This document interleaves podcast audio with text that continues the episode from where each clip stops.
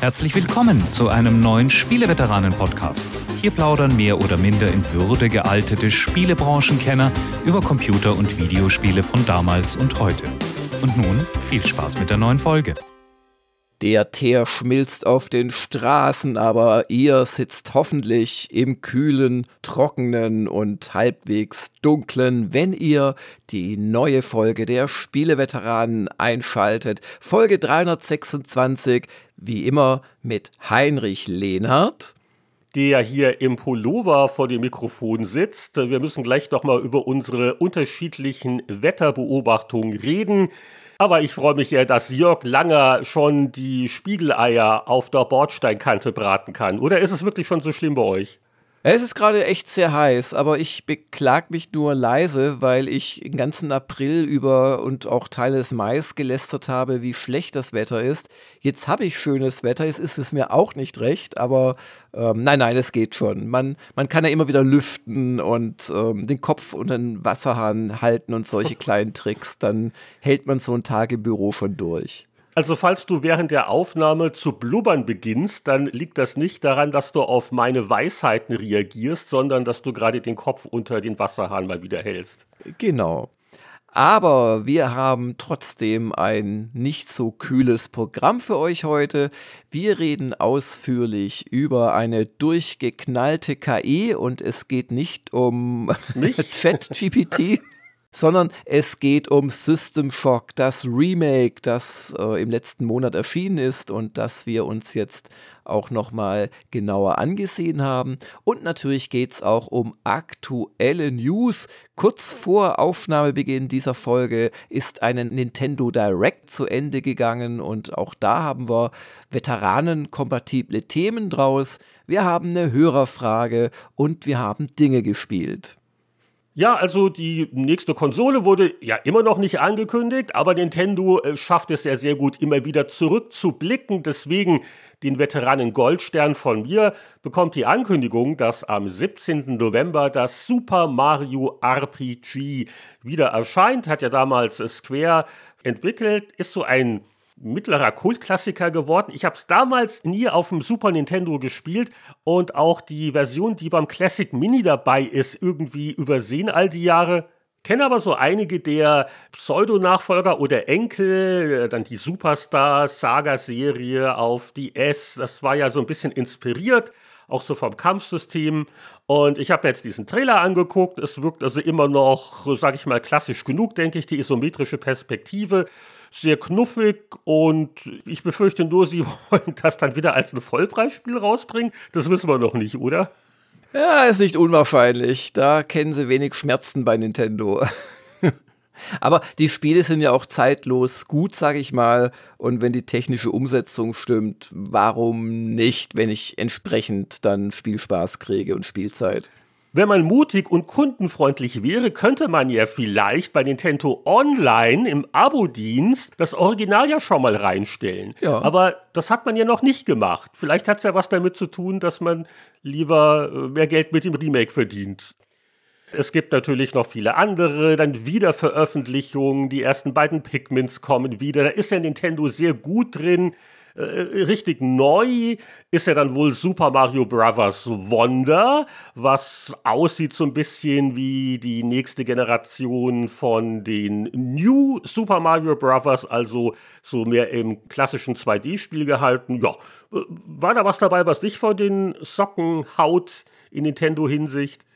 Ach, das Wonder ist schon gar nicht schlecht. Vor allem, es, es besteht ja doch aus ein paar Neuerungen auch. Also es bewegt sich viel, die Röhren fangen an zu laufen und so weiter. Also es ist schon, oder ich habe auch noch einen Trailer gesehen, da ist schon ein bisschen mehr los als in den alten 2D-Marios. Aber ähm, eigentlich äh, hat mich mehr gefreut, so aus den letzten sieben Tagen und aus dem Nintendo-Kosmos, dass die erste, glaube ich, äh, Serienversion von Fire Emblem vom GBA neu veröffentlicht wird für Switch. Aber also kein Remake, sondern das klassische Spiel, wenn ich es richtig kapiere. Mit all seinen Vorzügen und ähm, Herausforderungen. Zum Beispiel war damals Permadeath äh, zwingend eingeschaltet und nicht wie den neumodischeren, dass man es auf Wunsch auch ausschalten kann oder Zeit zurückspulen oder irgendwas. Also das ist wohl noch das alte Hardcore-Spiel. Ja, vor 20 Jahren, da hat man den Spielern noch was zugemutet. Und äh, das ist jetzt eine interessante Sache, weil ich habe ja eben gerade das beklagt, naja, hätte ja mal das alte Mario RPG auch beim Nintendo Online Service anbieten können. Und im Falle von diesem Fire Emblem machen sie es. Die Frage ist natürlich, welches Fire Emblem ist das?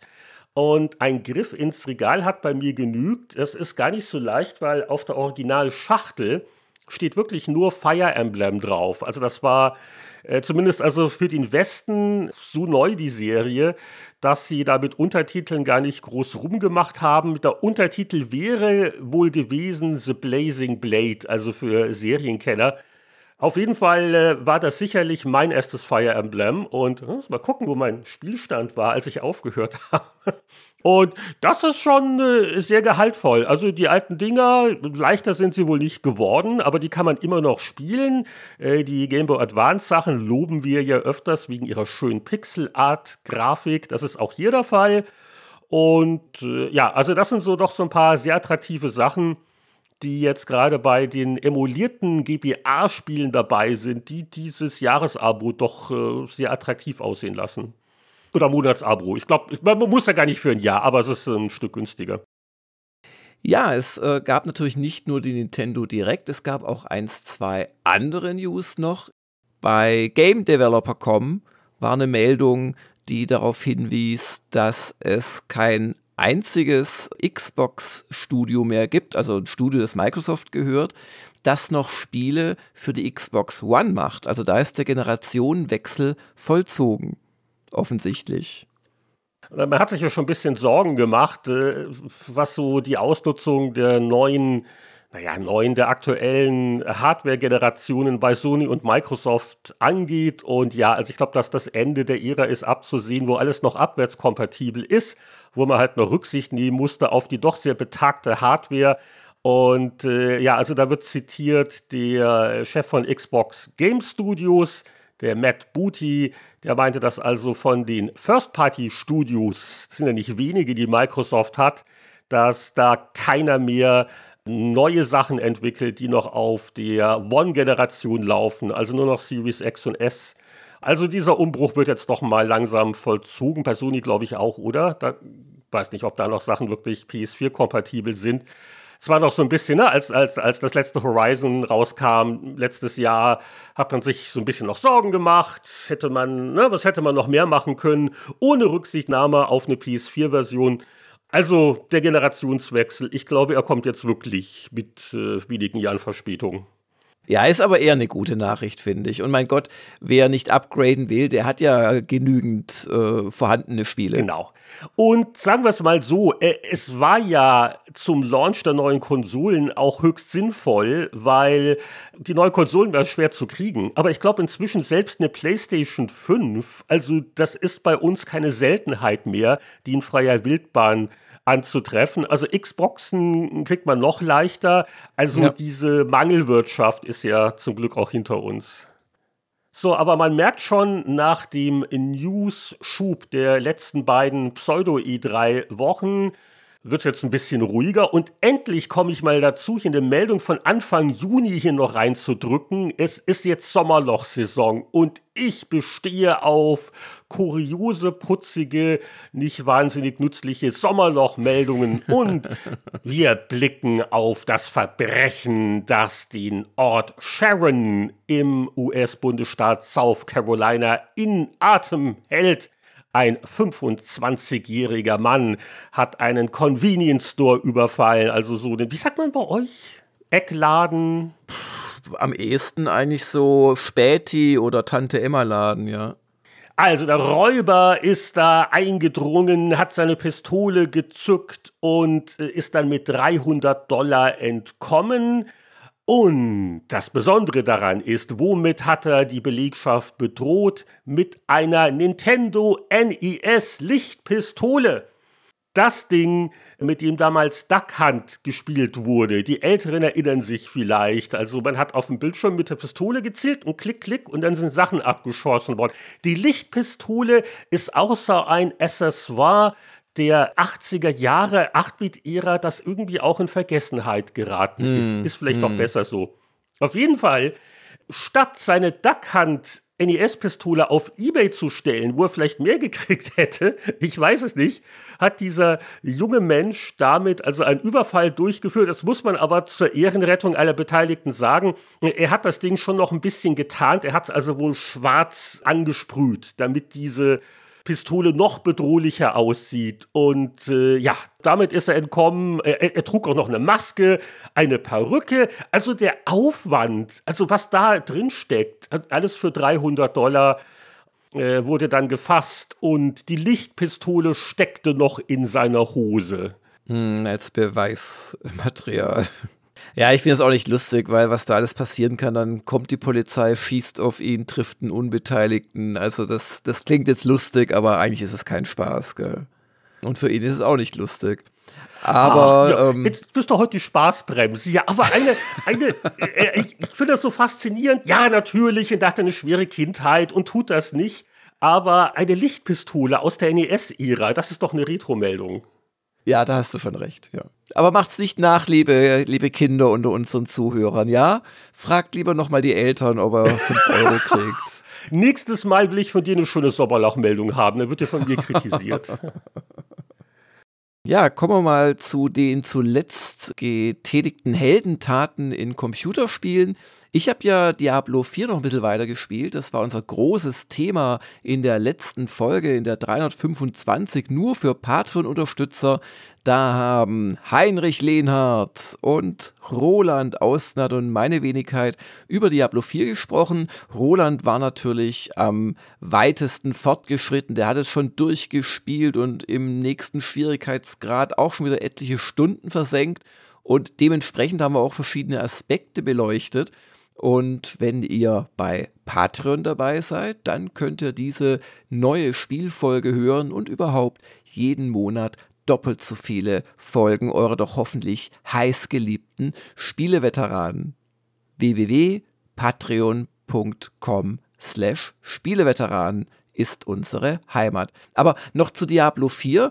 Ich äh, habe es dann tatsächlich noch weitergespielt, weil ich irgendwie dachte, ich müsse diese Golem-Quest jetzt mal endlich fertig spielen. Und dann habe ich gemerkt, Heinrich, ich hatte die Golem-Quest schon längst gelöst, und äh, niemand hatte mir erklärt, wie ich den Golem noch wirklich beschwöre, weil ich dachte, das geht genauso wie mit den Skeletten. Und das war für mich nochmal so ein Hinweis, ähm, ja, so toll das Spiel ist, so im, im Erklären seiner Systeme, so das ein oder andere vergisst dann doch einem rüberzubringen. Aber ich habe es mittlerweile gelöst und jetzt rennen aktuell Jörg und eine zehnköpfige untoten Skelett- und Golem-Armee durch die Lande und lassen nur Verwüstung zurück. da merkt man wieder, wer die Nachwuchs-Necromancer sind, die die Klasse zum ersten Mal spielen. Also, wenn ich dein Menü habe und da ja. ist in der Mitte ein Reiter, der heißt Buch der Toten, dann gucke ich doch da ja. mal rein. Ja, natürlich, das habe ich auch gemacht. Aber, ja. äh, nee, nee, ver vergiss nicht, dass du ja schon lange vorher, auch stundenlang, mit den normalen Skelettkriegern und den Skelettmagiern spielst. Und die machst du mit demselben Zauberspruch, erschaffst du die. Den hast du längst schon in deinen Hotkeys. Und wenn jetzt im Zauberbuch die dritte Sache, nämlich der Golem freigeschaltet wird, war meine nicht so abwegige äh, Erwartung, dass der dann auch erscheint, weißt du, mit demselben Zauberspruch. Aber nein, das ist jetzt ein neuer Zauberspruch. Und das war quasi mein, es war ja nicht ewig, äh, dass ich da dran gehangen wäre oder so, aber ich dachte tatsächlich, ich hätte die Quest noch nicht abgeschlossen und dabei hatte ich sie schon abgeschlossen und hatte mir nur das Ding noch nicht in die Hotkey-Leiste gezogen. Ah, okay. Es eine weitere also du brauchst einen weiteren Hotkey. Das ist auch quasi das, was dich der Golem kostet, weil der ist ziemlich gut und stark und belebt sich auch wieder und so weiter. Aber du belegst halt einen der kostbaren Hotkeys damit. Das, das ist so die. Ich spiele ja teilweise ohne Skelett genau aus dem Grund, aber dann weiß man nicht. Und das macht es aber auch dann wieder reizvoll, dass du immer so auf sechs so beschränkt bist und dann genau, ja, genau, genau. was du genau. gesagt hast. Ja, ja. Ja, ja. Und da experimentiert ja. man mal ein bisschen. Ja, ja, also ich, ich spiele auch noch rum, so eher gemütliches Tempo. Wie gesagt, Zeit manchmal etwas beschränkter. Bin jetzt, glaube ich, mit dem vorletzten Akt fast durch, mit meinem Necro. Äh, ich gehe aber doch ein bisschen fremd. Also ich hatte mal Rogue ausprobiert und jetzt also doch so, so eine Sorceress, was ja die Hauptklasse von Roland ist, die machen schon Spaß. Äh, die Fähigkeiten gleich zu Beginn und die sehen auch cool aus und diese Elementardinger. Also das ist so die Klasse, die mich jetzt am ehesten in Versuchung führt. Aber ich will mein Mikro nicht völlig vernachlässigen. ja, große Diskussion war letzte Woche. Diese Woche ist ja schon wieder so ein ganz großes Spiel erschienen. Da hatte ich letzte Woche so ein bisschen über die Demo, also jetzt, naja, gemosert, zwar mehr so ein subjektives, ja, meins ist es wohl nicht. Und du hast aber in das Vollspiel zumindest mal reingeschaut, korrekt? Genau, ich habe die ersten zweieinhalb Stunden von Final Fantasy 16 gespielt. Dazu kann ich sagen, ich bin ein großer Fan von der Final Fantasy Serie. Äh, ich habe die Demo nicht gespielt. Und ähm, ich war sehr ängstlich, was das äh, ja neuerliche Verändern des äh, Konzepts anbelangt, weil wir erinnern uns schon bei Final Fantasy 15 haben sie im Prinzip alles anders gemacht, mit wenigen Ausnahmen. Du hattest eine Open World, da bist du rumgefahren und gelaufen. Du hattest eine, ja, so eine etwas in die Jahre gekommene Boygroup-Band da als äh, Truppe. Und das war alles so ein bisschen so 50er Jahre USA, so vom Flair her und ähm, trotzdem sehr faszinierend mit so auch schon Actionkämpfen, die aber noch eine taktische Komponente hatten. Und jetzt machen sie wieder alles anders, verzichten auf die Open World, verzichten auch auf eine begehbare Weltkarte und äh, lotsen dich durch ein ja, Action-Spektakel letzten Endes. Doch zu meiner Überraschung muss ich sagen, mir gefällt's. Mir gefällt's sogar sehr. Es ist immer noch so vom ganzen Flair her, das fängt schon bei den ersten Takten im Hauptmenü an, diese typischen Final Fantasy Tonleitern die du da hörst, über die äh, Machart der Cutscenes und dass du da wieder einen natürlich gut aussehenden jugendlichen Helden spielst, wobei er ein bisschen älter ist als im typischen Final Fantasy. Ja, also das ist eine. Zu meiner Überraschung äh, ist es doch irgendwie verströmt Final Fantasy Vibes. Und das zweite ist, dass ich besser als erwartet mit dem Action-Kampfsystem zurechtkomme. Uh, Weil ich bin ja ein bekennender. Ja, ja, in meinem Alter. Und ich bin ja sowas wie ein Gamepad-Legastheniker. Also ich muss, obwohl ich seit 100 Jahren auch auf Xbox und äh, Playstation spiele, ich muss dann bei Quicktime-Events und so immer mal wieder gucken, wo ist jetzt eigentlich die X-Taste. Ich gebe es einfach zu. Hat auch damit zu tun, dass äh, Nintendo es alles immer ein bisschen anders machen muss und so. Und wenn ich auf der Switch gespielt habe, dann äh, muss ich mich wieder umstellen. Aber das Kampfsystem ist in einer Art und Weise gemacht, dass auch Leute wie ich, die sich schwerlich mehr als zwei Tasten merken können, damit zurechtkommen, weil du hast relativ wenige Grundtasten und dann gibt es halt im Laufe der Zeit, aber das schaltest du frei und gewöhnst dich dadurch auch ein bisschen dran, gibt es dann immer mehr Kombos. Aber die scheinst du gar nicht so ganz zwingend zu benötigen. Und also mir macht es einen großen Spaß. Es ist auch vom ganzen Ton her ein bisschen düsterer als das übliche Final Fantasy.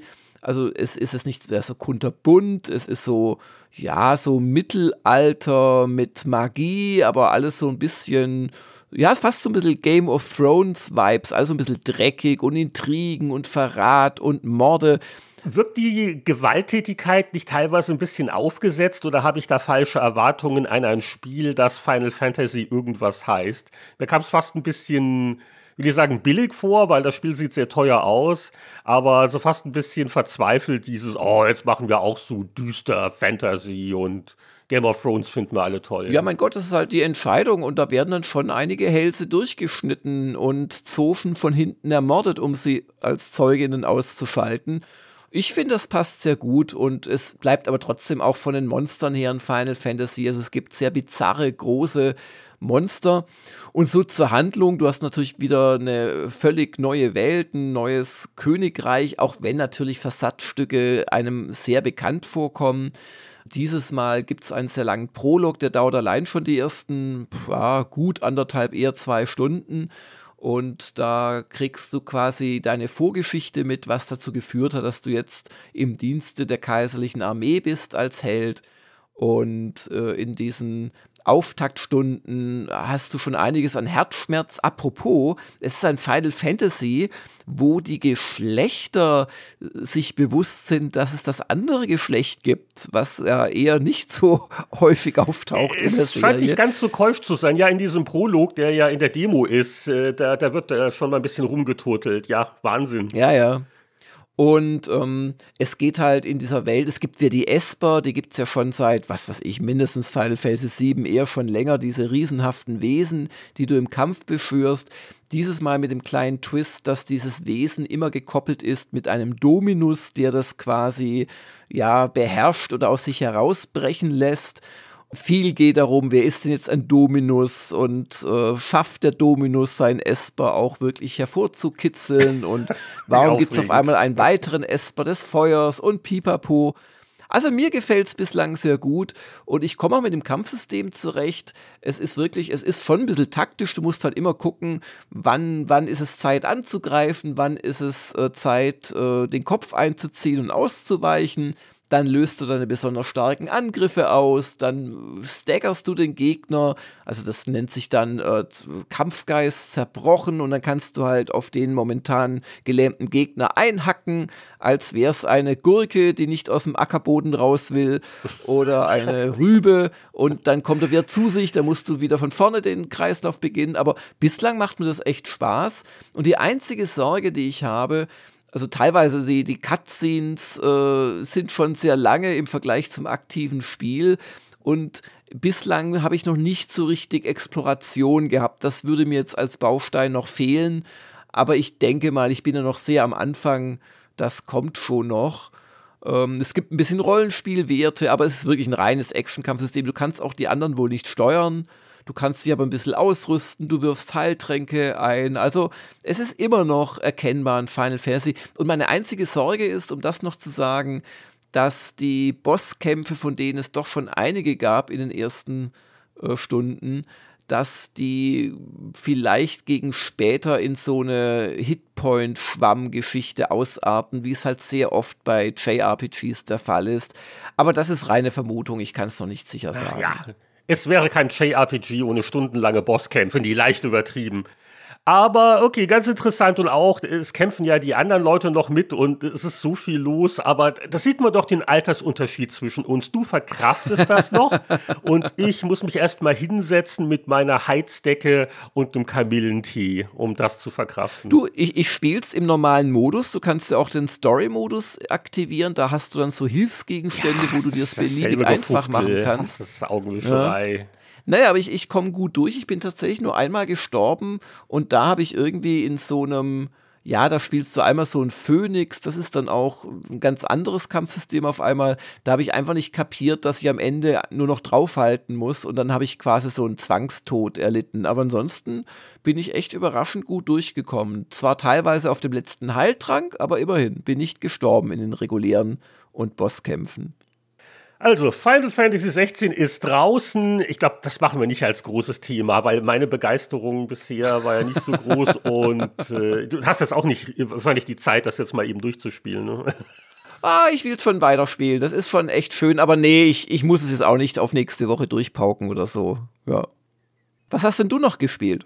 Oh, ich bin gerade sehr in Versuchung, denn es ist jetzt noch ganz schnell, wann immer ihr das hört, bis zum 26. Juni, glaube ich, mal wieder eines der Preview-Events auf Steam, das Steam Next Fest, wo äh, ganz, ganz viele Demos von äh, überwiegend Indie-Spielen veröffentlicht worden sind. Da waren jetzt gar nicht wenige Sachen dabei, die mich privat interessiert haben. Reingeschaut habe ich mal in die Demo von Stray Gods, das äh, Narrative Adventure, das ein Musical ist. Das klingt schon mal irgendwie interessant und äh, ich fand halt den Namen David Gader ganz spannend. Das war ja ein langjähriger so Chefautor bei BioWare. Ich glaube 99 hat er da angefangen. Vor allem bei der Dragon Age Reihe war er der, der Leadwriter oder, oder so ähnlich oder wie immer der Titel genau war. Also jemand, der da schon was auf dem Kasten hat. Und mein Demo-Eindruck ist, äh, ja, also ich bin jetzt auch nicht so der, der große Fan von so diesen so interaktiven Geschichten, wo man eigentlich wenig macht. Ich war wirklich neugierig. Wo ist das Gameplay? Wo ist das Gameplay? Ja, das Gameplay, also es ist äh, in der Demo im Wesentlichen eine Reihe von so teils animierten Comic-Szenen, so grafisch ganz nett. Dann kannst du halt mal zwischen drei Entscheidungen wählen oder zwischen drei Antworten wählen, die dann den weiteren Verlauf tralala beeinflussen sollen. Und die Innovation ist die, dass man das auch macht, wenn gesungen wird. Denn es ist ein Musical, wenn die Charaktere ihre Gefühlen. Aber du singst es nicht, Heinrich. Also bitte, bitte vergiss Ausdruck dich nicht. Nein, nein, nein, nein. wollen, dann bricht der Gesang aus ihnen heraus. Und ab sofort diese Episode, nein. Okay, Jörg, bist du noch da? Jörg? Jörg? Ja, ja, nein, ja, nein, ja. Ich, ich habe nur die Oropax reingetan. Ich, ich höre dich jetzt nicht mehr so gut, aber. Ich singe nicht. Und dann wird gesungen und das ist irgendwie auch ganz kurios und das klingt auch gar nicht so schlecht. Das ist halt so Dudel da, Dudel da. Musical halt. Und Du kannst dann während des Liedes, äh, bezogen auf den Text, der von den anderen Charakteren gesungen wurde, singst du dann oder äh, fällst du dann auch eine Entscheidung und dann geht das Lied entsprechend weiter. Ah. Ja, die Demo ist, glaube ich, eine gute halbe Stunde. Ich, ich habe es versucht, bis zum Ende durchzuhalten. Ich konnte nicht. Also das ist kein Spiel für mich. Aber äh, mal was anderes. Deswegen. Straight Gods Demo, Wuch. Ähm, und ein äh, bisschen länger gespielt habe ich sogar die Demo von Lies of P. Nicht zu verwechseln Oh, mit, oh, diese- mit Life of Ja, ja. P. Life of P Buch. mit dem Tiger. Das, das ist dieser Pinocchio aus Metall, der da durch einen Dark Souls-Klon sich schnetzelt, richtig? Ganz genau, ganz genau. Das Pinocchio Bloodborne, das ist, glaube ich, die Genrebezeichnung. Und ich glaube, das war so auf der letzten Gamescom ein Spiel, über das viel geredet worden ist. Ja, ja, das habe ich da auch gespielt schon, ja. Jetzt gibt es eine Demo offensichtlich. Und jetzt ja. ist so für alle eine Demo erschienen auf allen möglichen Systemen auch, ist auch bei diesem Steamfest gefeatured. Ich habe es auf der Xbox gespielt. Und ja, das ist jetzt auch nicht so ganz mein Genre, aber da habe ich dann doch einen gewissen Ehrgeiz entwickelt, weil der erste, naja, es war kein richtiger Boss, der erste so Mittelgegner, äh, dem bin ich doch ein paar Mal gestorben. Und da denkt man sich, ja, dem zeige ich es jetzt aber und jetzt weiß ich und parieren und wegrollen. Aber es ist ja, es ist sehr soulsig, bloodbornig. Dazu gehört wohl auch so User Interface, erinnert ein bisschen daran. Aber so vom Ambiente so ganz nett, alles halt sehr düster. Selbstverständlich muss man da auch beim Fernseher den Lieblingssessel näher ranrücken, weil User Interface Design, lesbare Schrift ist ja, braucht man nicht. Also da ist es nicht so ganz perfekt. Und äh, ja, und dann schaltet man halt so seine Lagerfeuer frei. Da kann man seine Werte ausbauen. Da wird dann auch gespeichert, wo man ist, aber alle besiegten Gegner kommen wieder. Klingt jetzt alles sehr vertraut und ist es auch. Also, so mal als Demo mal für so ein Stündchen kann man sich durchaus festbeißen und einfach mal ausprobieren.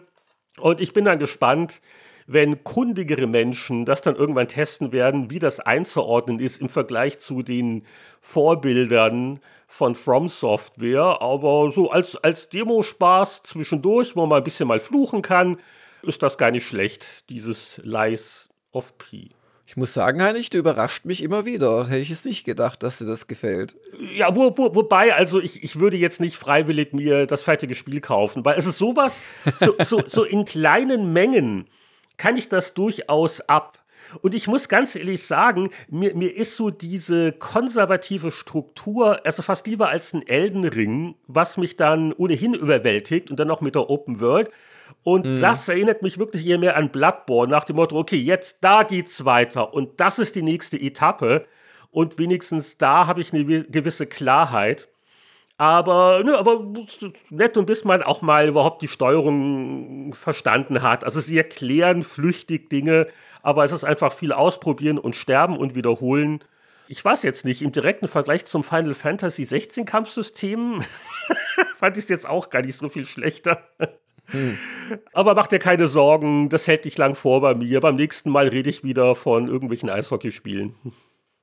Ja, ähm, Wir haben eine Hörerfrage und zwar eine sehr schöne, Heinrich, wie oh. ich finde. Und die willst du jetzt vorsingen, weil ich dich äh, so inspiriert habe von Stray Gods? Die, die tanze ich, aber da wir ja nicht per Video verbunden sind, wird schwer für dich wahrscheinlich, sie zu verstehen. Darum lese ich sie doch lieber vor. sie stammt von Pommes und ich krieg gerade Hunger. Nein, Pommes schreibt, ich lag schon einige Nächte in meinem Leben wach und knobelte vor mich hin, wie mein eigenes Spiel aussehen würde, wenn ich die Möglichkeit dazu hätte. Natürlich würde ich alles anders machen und besser.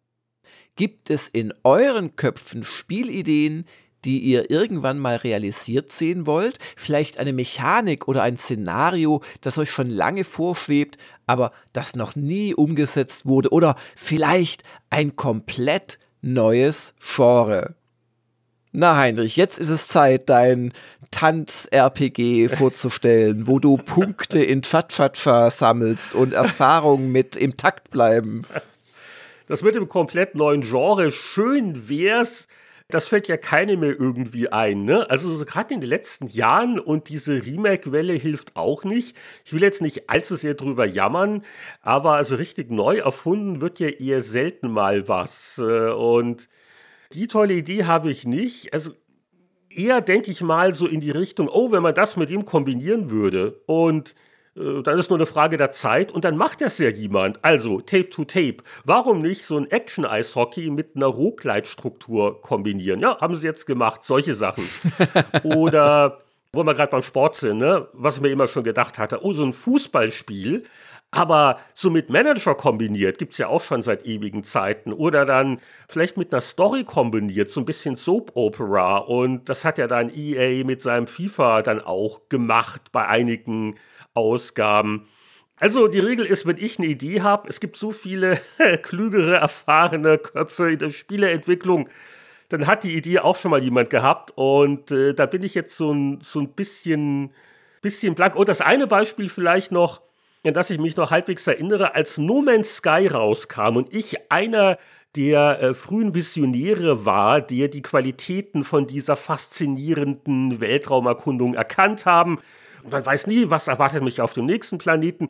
Das Problem halt nur, es war ja eigentlich kein richtiges Gameplay. Es war schon sehr Selbstzweck und ja, man hat dann schon Ressourcen und Geld verdient, aber auf Dauer war es halt ein bisschen dünn. Und da hatte ich mir wirklich gedacht, an, wenn man das jetzt nehmen würde, wie die da diese unendlich vielen Planeten quasi generieren, und das mit einem richtigen Spiel, also sowas wie so Mass Effect. Ja wenn da was wäre, gell, wenn da was passieren würde. Wenn was passieren würde, ja genau. Also wenn man da Nicht noch nur komische Aliens, nichts tun und jeweils ein Wort wissen. Ja, und dann natürlich in den letzten Jahren natürlich die Fortschritte KI, was kann man da generieren? Ne, und jetzt warten wir ja alle auf Starfield, was auf mich ja so ein bisschen wirkt, als hätte da auch jemand so die Idee gehabt. Ne, die, die haben sie vielleicht schon vorher gehabt. Aber die Inspiration ist wohl klar. Ne? Also das, das wären so meine Beispiele.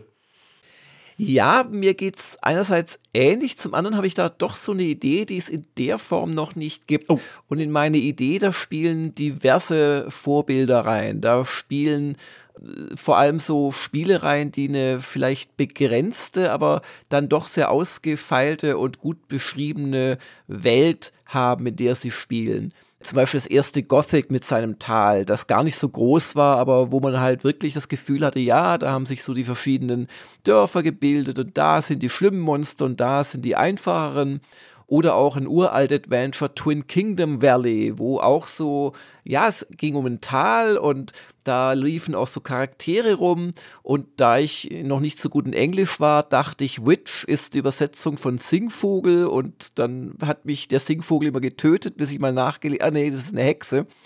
Und solche Spiele, dann liebe ich ja Strategiespiele und auch Rollenspiele. Und mein Traumspiel wäre jetzt eines, wo wir zum Beispiel in einem Tal, in einem mittelalterlichen sind und wo quasi das Leben in diesem Tal simuliert wird. Und da gibt es den Schmied und da gibt es vielleicht den Einsiedler und da gibt es vielleicht das Kloster und das Nachbardorf. Und die Charaktere sind halt KI gesteuert und haben so ihre Ziele. Die einen gar keine, die wollen einfach in den Tag hinein leben. Der andere will vielleicht jemandem was stehlen und solche Geschichten. Und ich würde gerne in dieser Welt quasi mich bewegen. Das darf gerne so ein bisschen eine Lebenssimulation auch sein, aber bitte nicht mit diesem typischen Survival Farming, wo du die ganze Zeit jeden Grashalm einsteckst und dauernd Äste farmst und so weiter. Also das nicht. Und mich in dieser Welt bewegen und gucken, was da passiert und meine eigenen Ziele verfolgen. Das ist so ein bisschen mein Traumspiel. Und wer weiß, mit den KI-Entwicklungen, die es gerade gibt, vielleicht gibt es ja was in der Form. Ich meine, es gibt ja viele Teilaspekte von dem, was mir davor schwebt, gibt es ja schon längst. Das Kingdom Come uh, Deliverance ist ja durchaus auch ein Spiel, das so eine mittelalterliche Welt simuliert und so weiter.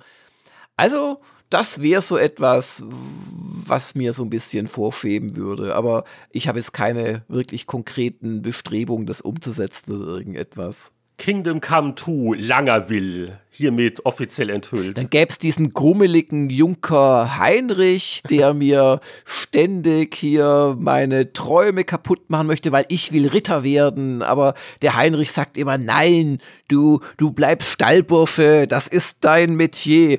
Und, und dann würde aber ein fahrender Ritter durchreiten und sein, sein Pferd würde lahmen. Und weil ich dem Pferd dann helfe, würde er mich auf seinen Gaul setzen. Und ja, genau. Und es wird auch gesungen, oder? Das machst du als Musical dann, der große Trend. Alles wird besser, wenn es gesungen wird. Nee, singen, singen würde ich verbieten im Spiel. da gäbe es nichts zu singen.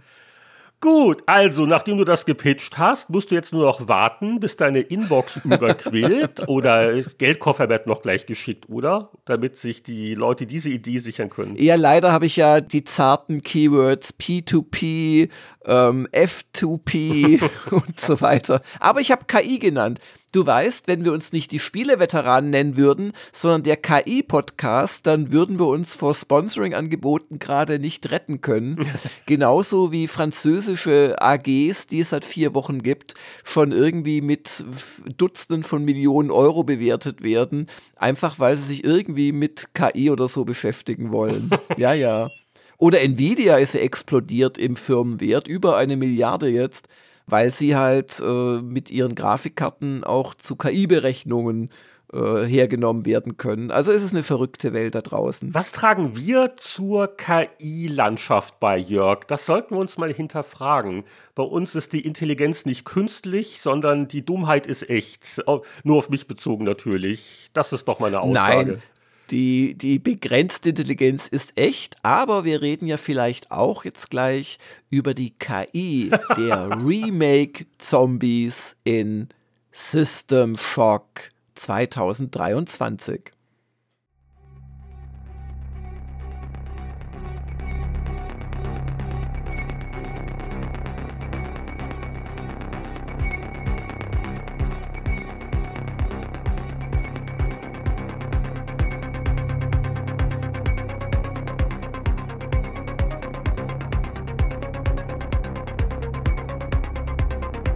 Der Spieleveteranen-Podcast ist das Format, wo neue und alte Spiele des Öfteren mal zusammenprallen mit äh, teils ganz interessanten Resultaten. Diesmal ist es geschehen in Form eines Remakes von einem Spiel, das fast 30 Jahre auf dem Buckel hat. 1994 kam es erstmals auf unsere. Hatten wir damals überhaupt schon Festplatten? Ich glaube schon. ja, die hatten wir schon. Und jetzt ist gerade Anfang Juni ein Remake erschienen. Du hast mich dazu überredet, das auch mal zu spielen. Und äh, ja, die Frage zu Beginn ist natürlich, was ist es eigentlich, dieses System Shock? System Shock ist eine absolute Genre-wegweisende Granate gewesen damals und hat viel von den Elementen eingeführt, die man heute so aus Bioshock und so weiter kennt, die ja auch schon wieder ihre zehn und viel mehr Jahre auf dem Buckel haben. System Shock ist ein aus der Ego-Sicht gezeigtes Action-Rollenspiel und äh, findet auf einer orbitnahen Weltraumstation statt, der Citadel. Die äh, Welt, das sieht man oder bekommt so ein bisschen angedeutet im Intro, ist so die typische Blade Runner-artige Welt, wo es immer düster ist und Umweltschäden und Regen. Und wir sind ein Hacker, der beim Versuch in die führende Firma oder in den führenden Konzern dieser Welt, Trioptikum, einzubrechen, ertappt wird und äh, festgenommen wird.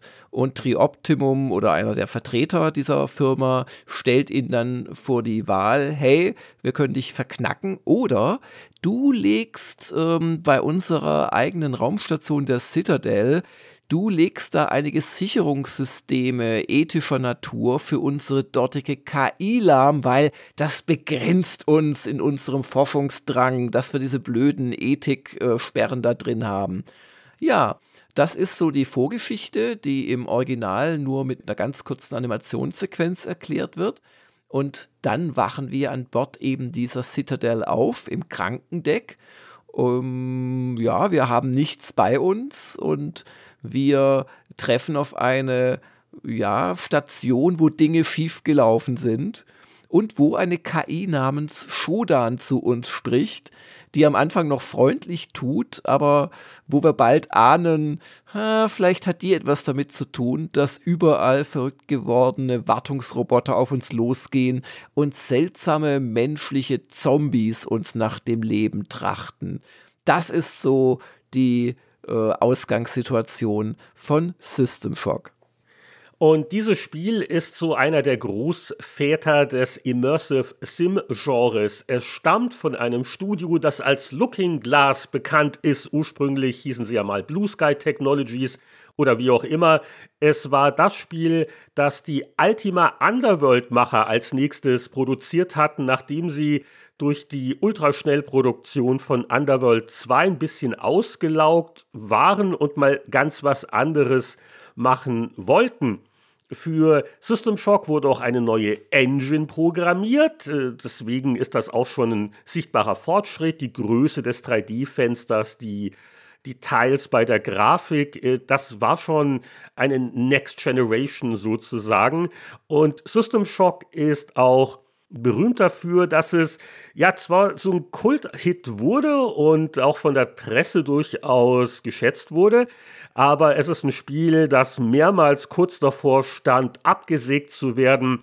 Beim Publisher bei Origin, ein gewisser Rowan Spector hat sich immer wieder sehr stark äh, für das Spiel gemacht. Äh, viele der ehemaligen Programmierer sagen, ohne Rowan wäre das Ding nie fertig geworden und rausgekommen.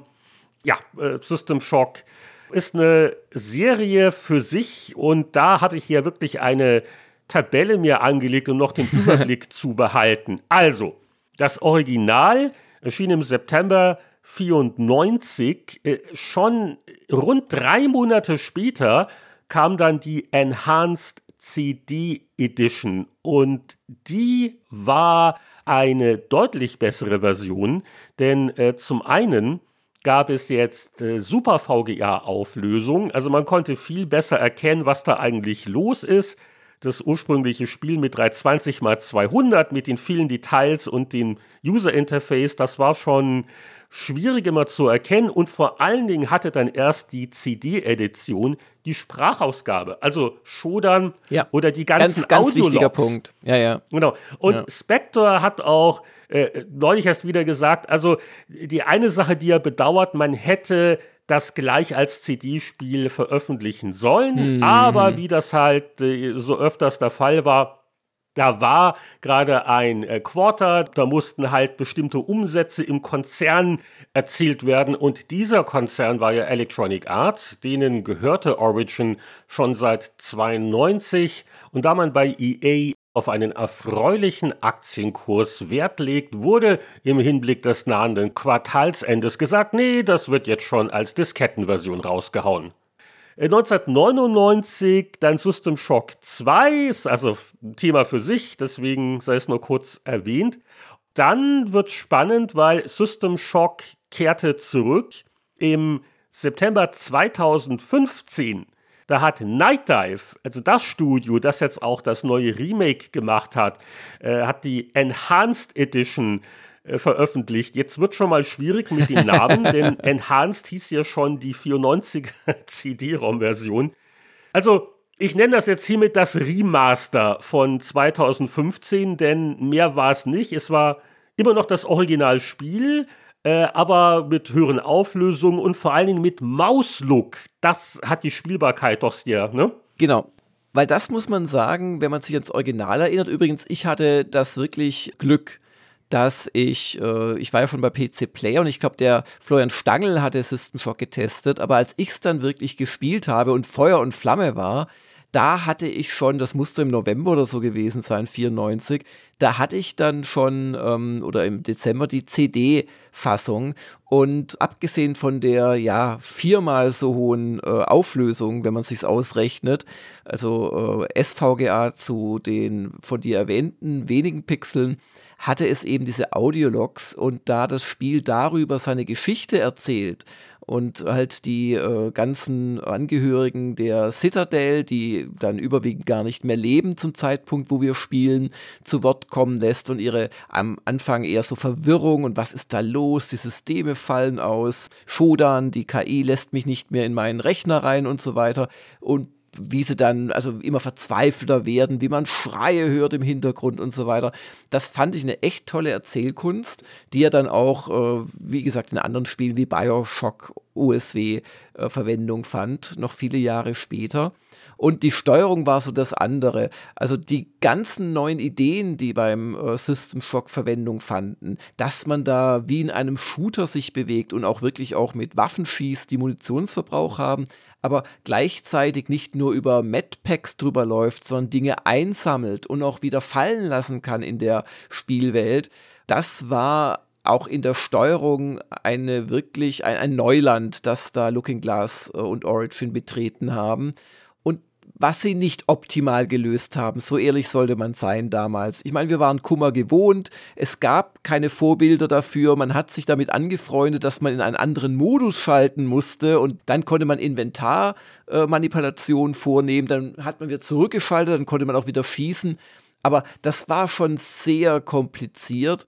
Oder was mir auch noch in Erinnerung geblieben ist, die fantastische Idee, dass man sich nicht nur ducken äh, kann im Spiel, sondern man kann auch um die Ecken gucken, aber das machte man im Original tatsächlich über so eine kleine äh, Puppe mit verschiedenen Zonen auf dem Bildschirm und musste da dann draufklicken und dann hat man sich aus der Deckung gelehnt. Also, das war schon sehr kompliziert und auch da hat ja. Genau, also ähnlich wie das, das Rauf-Runter-Gucken äh, im Original. Also, wenn man da heute rangeht. Ja, ja. Aber am Mauslook äh, dürfen wir nicht vergessen, das wurde ja durch Quake erst richtig populär und ich glaube vorher das erste Spiel, an das ich mich erinnere, war irgendein Terminator von Bethesda. Terminator irgendwas. Ja, ja, das ja. war so der Mauslook-Pionier. Aber als System Shock rauskam, machte das keiner. Und deswegen, also die, die größte Verbesserung für mich der 2015-Version war eben Mauslook zu integrieren. Dadurch ist es einfach viel leichter, sich umzusehen, Sachen zu bedienen. Und sie haben auch bei dieser Version quasi als separates Spiel nochmal das Original ins Paket getan. Also das war aber dann schon die CD-ROM-Version, dass man nochmal vergleichen kann, mhm. wie es wirklich damals war. Sehr urig, kann man für ganz wenig Geld auch immer noch kaufen. Also System Shock Enhanced ja. Edition von 2015 von Night Dive, also für eine Handvoll Euro ist öfters im Angebot bei Steam oder bei GOG. Also schon rein aus historischen Gründen ist das eine Version, die ich empfehlen möchte. Ich habe übrigens die CD-Fassung mir selbst nochmal enhanced mit Fan-Patches. Also ist auch schon wieder, ach, weiß ich nicht, sechs, sieben, acht Jahre her. Und da wurde immerhin schon auch die Grafikauflösung noch angepasst. Wahrscheinlich hat sich daran an solchen Fanpatches dann auch wieder Night Dive äh, bedient. Aber damals beim Versuch, es neu zu spielen, musste ich schon sagen, dass die Faszination gelitten hatte, weil es hatte halt echt äh, Steuerungsmacken und dieser Pixelbrei, selbst mit höherer Auflösung, bleibt halt Pixelbrei. Also die Fantasie aus irgendwelchen vier grünen Pixeln zu erkennen, das ist ein neues Audiolog, die muss man auch erstmal aufbringen. Aber so ist es halt mit solchen wegweisenden Spielen. Aber ich lasse überhaupt nichts auf meine Originalerfahrung mit dem ersten System Shock kommen. Ähm, ja, es hatte keine echte 3D-Engine, da drehten sich immer noch so Pixel-Sprites, die halt nur in acht Richtungen oder so programmiert worden waren. Erst das System Shock 2 hatte dann durchweg Polygongrafik, schaffte aber das Kunststück fast noch hässlicher zu sein als System Shock 1. Aber was das Spiel so besonders gemacht hat, das war dieses klaustrophobische auf dieser Raumstation. Es ist ja nicht nur ein Action-Rollenspiel, es ist auch ein Survival- Spiel, ja. weil es gibt wenig Munition, es gibt wenig Health Pads, es gibt viele böse Gegner, die respawnen auch so lange, bis man auf die Idee kommt, sagt einem ja keiner, oder es wird nur angedeutet in den Audiologs, dass man die ganzen Kameras in den Levels ausschaltet, weil wenn die ausgeschaltet sind, also ausschalten heißt sie kaputt schlagen oder kaputt schießen, And. Dann kann uns Shoda nicht mehr sehen und dann erst hören die Respawns auf. Aber das weiß man nicht beim ersten Mal. Es, es wird angedeutet, glaube ich, in irgendwelchen Audiologs. Aber wie, wie, so vieles in dem Spiel, man muss schon aufpassen. Äh, wie, wie, wie so vieles, man muss wirklich gut aufpassen. Eine andere fantastische Idee aus meiner Sicht, äh, die auch zur Atmosphäre beigetragen hat, war eben der Shodan oder die Shodan, diese KI, die dich umwirbt, dir dir Fallen stellt, die immer wieder dann mit ihrer Sprache, mit ihrer wirklich sehr coolen äh, Sprachausgabe. Ja, mit diesen Stotterern und Aussetzern und die Geschwindigkeit so unheimlich, immer noch. Den Modulationen in der Tonhöhe, die wirklich in Richtung Horror geht dadurch, ja und die dich auch in Situationen bringt, wo dir echt das Herz stehen bleibt. Das war ein ganz wichtiger Punkt. Aber dann auch, äh, ja, dieses, diese Welt, in der du dich halt bewegst und die ziemlich groß ist, große Decks und ähm, das hat so alles sich zusammen. Aber sehr, sehr verwinkelt. Also deswegen das Klaustrophobische ja, auch genau. da wieder. Jeder Schritt, jede Tür. Äh, was erwartet mich da? Da ist eine ungeheure Spannung drin. Es hatte, also System Shock 1 hatte im Vergleich zum zweiten eine wichtige Komponente nicht, nämlich irgendwie Rollenspielwerte. Also du hast keine Charakterwerte außer dein Energie- und Hitpoint-Vorrat, aber du kannst dir so Modifikationen ja, finden und bei dir einbauen und die verstärken sich dann teilweise auch noch im Laufe des Spiels. Aber trotzdem ist es doch auch schon sehr rollenspielig, finde ich, von der ganzen Anmutung her. Auch eine ganz fantastische Idee. Ähm, du kannst den Schwierigkeitsgrad ganz genau einstellen. Es gibt vier Kategorien wo du die Rätsel, die Kämpfe, die noch irgendwas Cyberspace und ähm, so, ne? Cyberspace, danke und und so die Fiesheit des Spiels an die, sich die, die Mission, kannst. die Komplexität, genau, das war das mit dem Zeitlimit, um Gottes Willen, ja. Ja, wo du genau, wo du dann im höchsten Zeitlimit, glaube ich, nur fünf Stunden hast, um es zu gewinnen. Ja, viel Spaß. Ich hab's da, ich hab's übrigens dann auch durchgespielt in fünf Stunden aber ich musste am Ende, mir ging halt die Zeit aus, ich bin dann, glaube ich, nochmal wirklich drei Stunden zurückgesprungen im Spielstand, weil ich dann wusste, was ich machen muss, um das, oder waren es sechs Stunden, aber auf jeden Fall verdammt wenig für die riesigen Decks. Und also das alles hat zu dieser unheimlichen Faszination beigetragen, was du da auch alles machen kannst. Also bei den Ultima Underworlds hattest du ja schon die Physik als ein Element. Das ist es hier gar nicht so, so im Vordergrund gewesen, aber du kannst halt Granaten werfen, dadurch Gegner schädigen. Du hast verschiedene Waffentypen. Du hast äh, so, ich möchte es mal nennen, so 3D-Rätsel mit Plattformen, die hoch und runter fahren. Du musst immer wieder Dinge freischalten. Du musst so zwei verschiedene Arten von Logikrätseln lösen. Da kommen wir vielleicht nachher beim Remake noch dazu. Und all das in dieser Häufung in einem Spiel drin zu haben, das war damals wirklich ungeheuerlich und darum ist System Shock für mich immer noch einer meiner All-Time Favorites aller Computerspiele. Also auf jeden Fall in der Top 10 drin von allen Spielen. Das ist ganz fantastisch gewesen. Jetzt kommen wir zur langen Geschichte des Remakes, denn das wurde bereits 2016 angekündigt. Kaum war also diese sogenannte Enhanced Edition draußen, ging es auf Kickstarter. Da wurden auch 1,3 Millionen Dollar gesammelt. Und Night Dive hatte dann auch optimistisch als Ziel für die Veröffentlichung den Dezember 2017 angegeben. Es wurde irgendwann mal gesagt, oh, wir haben einen kompletten Restart gemacht nach ein paar Jahren. Die haben auch die Engine komplett gewechselt und alles, ja, ja. Das hat auch nicht geholfen. Aber auch inhaltlich war man sich nicht so ganz sicher. Es gab Sorgen um den Feature Creep. Also da war wohl der Ansatz erst doch ein bisschen mehr zu verändern. Und das ist bei Remakes ja immer die große Preisfrage Macht man zu viel, macht man zu wenig, man wird hier sehr schnell gehasst. Ja, ja. Das Paradebeispiel, glaube ich, für gelungene Remakes, das sind die Sachen, die Capcom mit Resident Evil 2, 3 und 4 gemacht hat. Doch sehr stark modernisiert, aber irgendwie schon immer noch das alte Spiel. Aber ich glaube, das ist wirklich eine Kunst. Das sind wirklich viele lange Meetings bei allen Firmen, die sowas machen. Wie weit entfernen wir uns? Und hier war natürlich noch der Umstand, dass sie eben Geld von Kickstarter-Unterstützern gesammelt haben. Äh, den wurde halt versprochen. Gar ne? nicht mal wenig, ja. Also das waren 1,3 Millionen US-Dollar von über 21.000 Unterstützern, was auch zeigt, wie viel Fans dieses alten Spiels es da noch gab, 2016. Das ist genau der Punkt, Fans des alten Spiels. Und die waren vielleicht eher auch ein bisschen besorgt, macht das mal nicht zu progressiv. Wir wollen das schön und komfortabel haben, aber, aber es soll sich immer noch sehr wie damals anfühlen. Äh, es war jetzt jedenfalls, oder am 30. Mai, glaube ich, war genau der Erscheinungstermin, war es soweit. Wenige Jahre später ist das Remake erschienen. Das werden wir dann gleich äh, ausführlich diskutieren. Zum Abschluss vielleicht noch sei dahingeworfen der Name System Shock 3. Denn unglaublich aber war, das wurde auch schon 2015 mal so vage in den Raum gestellt. Roman Spector war auch teilweise involviert.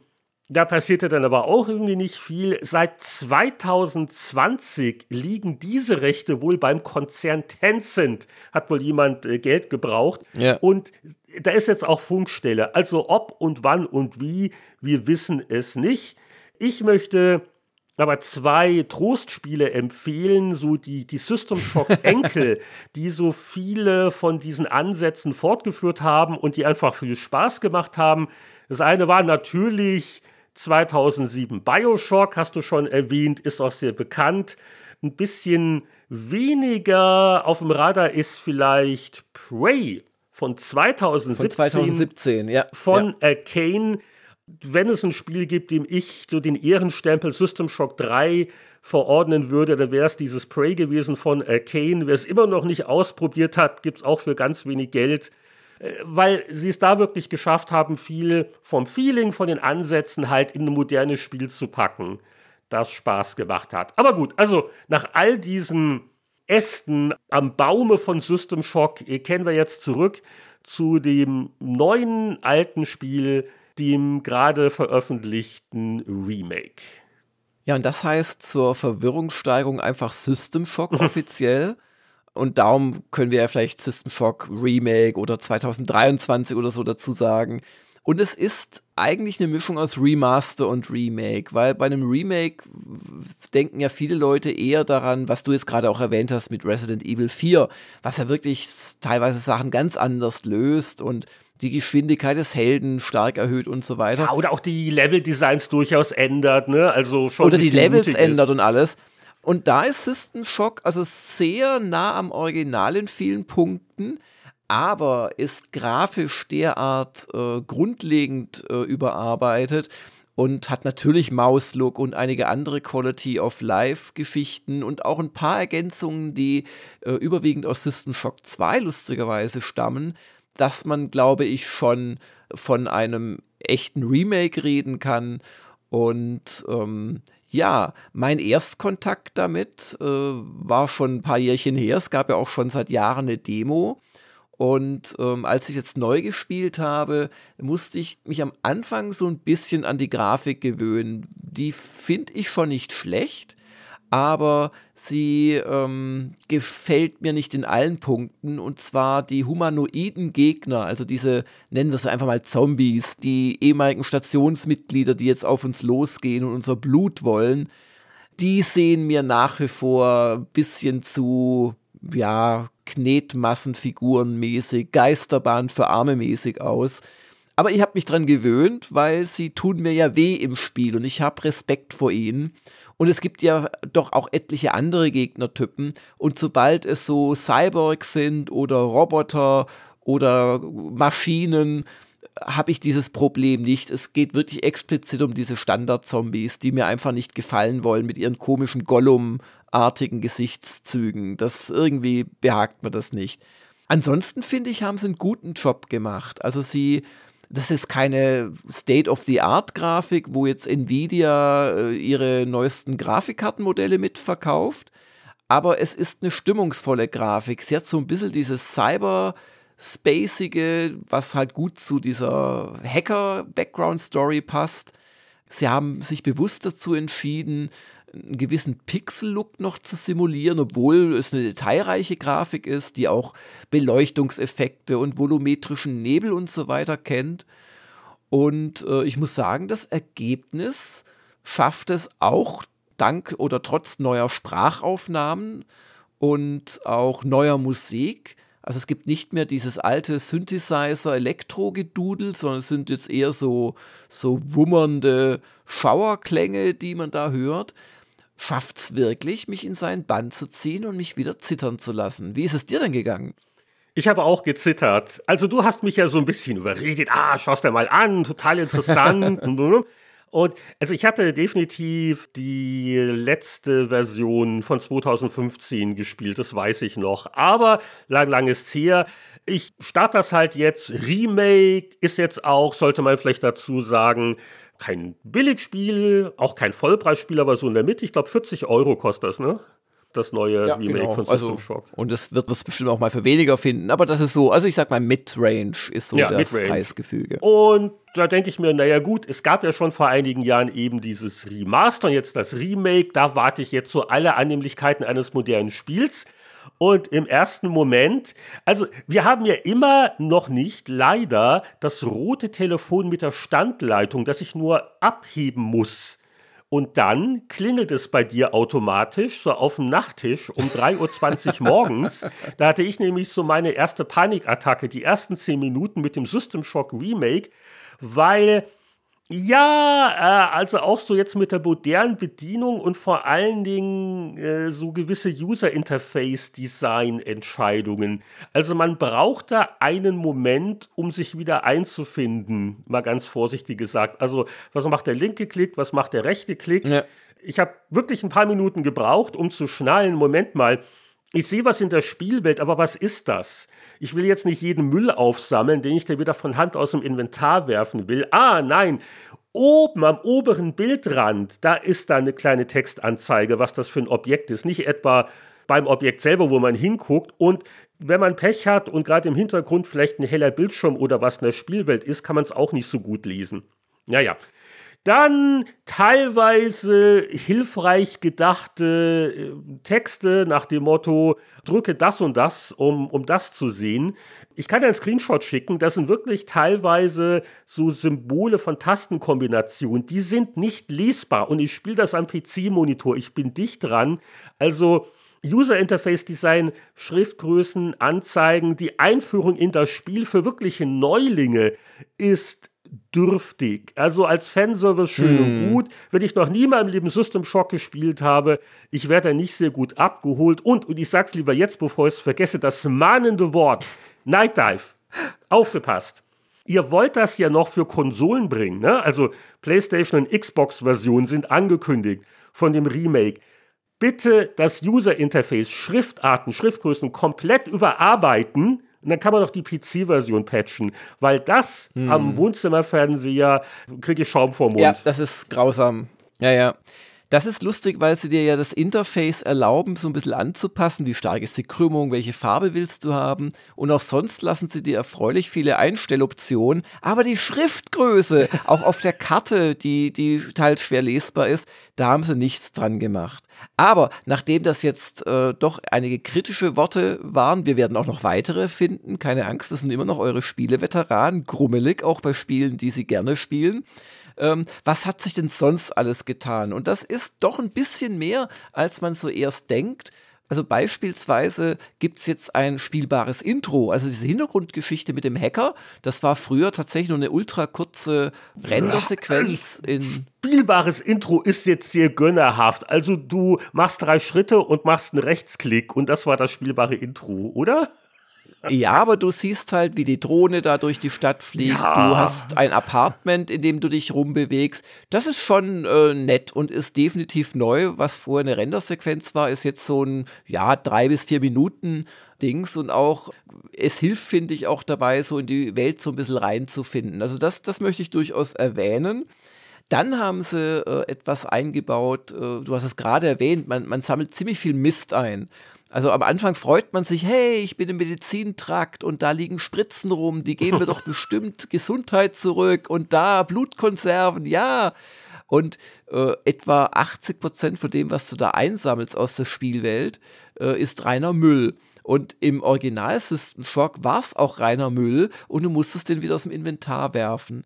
Und jetzt haben sie aus dem zweiten Teil aber eingebaut, dass du die Sachen in, einen, äh, in eine Recyclingmaschine werfen kannst. Und nicht nur das, du darfst auch, weil dein Inventar ist relativ begrenzt, ist so ein typisches ja, Diablo, also ein altes Diablo-Inventar, wo quasi Gegenstände unterschiedlich groß sind und du nur wenige rechteckige Slots hast. Ähm, du kannst jetzt sogar auf Rechtsklick hin den, äh, ja, was weiß ich, was habe ich gerade gesagt, die, die Spritze kannst du in Chunk, in, in Trash verwandeln und der wird gestapelt und den kannst du dann auch in die Recyclingmaschine werfen. Dafür bekommst du Credits und mit diesen Credits, teilweise findest du auch ein paar in, in Hosentaschen oder in der Station, da kannst du dir wiederum an bestimmten Maschinen Munition kaufen oder ähm, Health Packs, die tust du dir so auf die Innenseite deines Handgelenks oder Granaten kaufen. Also das ist durchaus eine Verbesserung. Aber da würde ich dann gleich wieder mir wünschen, naja, warum muss ich da jeweils zwei Klicks machen im Inventar? Gib mir doch einen Knopf im Inventar, wo ich meinen ganzen Müll in Trash umwandle, einfach so als Quality of Life. Dann wirklich äh, eine Sache, die auch erst äh, im zweiten Teil eigentlich kam, du kannst Waffen jetzt modifizieren. Und es gibt einen Aufzug, der durch die Stockwerke fährt und wo du dein sehr enges Inventar hin auslagern darfst. Auch eine neue Idee. Ach ja, dieser, dieser neue, dieses Cargo-Ding, ja, ja, ja, das ist mir auch aufgefallen. Der Lastenaufzug, genau. Dann gibt es auch wohl einige neue Bereiche der Station. Da muss ich jetzt ehrlicherweise sagen, so auswendig kannte ich dann die Citadel nicht mehr. Es gibt dann ein paar neue Logs und auch Sprachaufnahmen. Also es ist durchaus ein bisschen mehr dran gemacht worden, als es nur die Grafik zu verändern.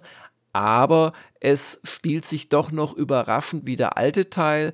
Und das hängt aber halt auch mit der Spielerführung zusammen, die wirklich hardcore 30 Jahre auf dem Buckel hat. Also du kriegst nicht gesagt, was du machen musst, außer in den Logs, indem du gut zuhörst und nachliest. Du kriegst keine Questmarker. Du kannst zwar Marker setzen, aber äh, es zeigt dir dann kein Leuchtstreifen auf dem Boden den Weg dorthin, was ich mir wirklich wünschen würde heutzutage. Du musst wirklich hardcoreig durch diese verwinkelten Gänge und hier noch eine Geheimtür und da ein Aufzug und hier ein Antigravitationsfeld. Du musst dir das wirklich erarbeiten, dann, dann fehlt eine Schlüsselkarte oder ein Code, dann findest du den und dann geht die bange Frage los, oh Gott, wo kann ich das jetzt einsetzen? Wo war das nochmal?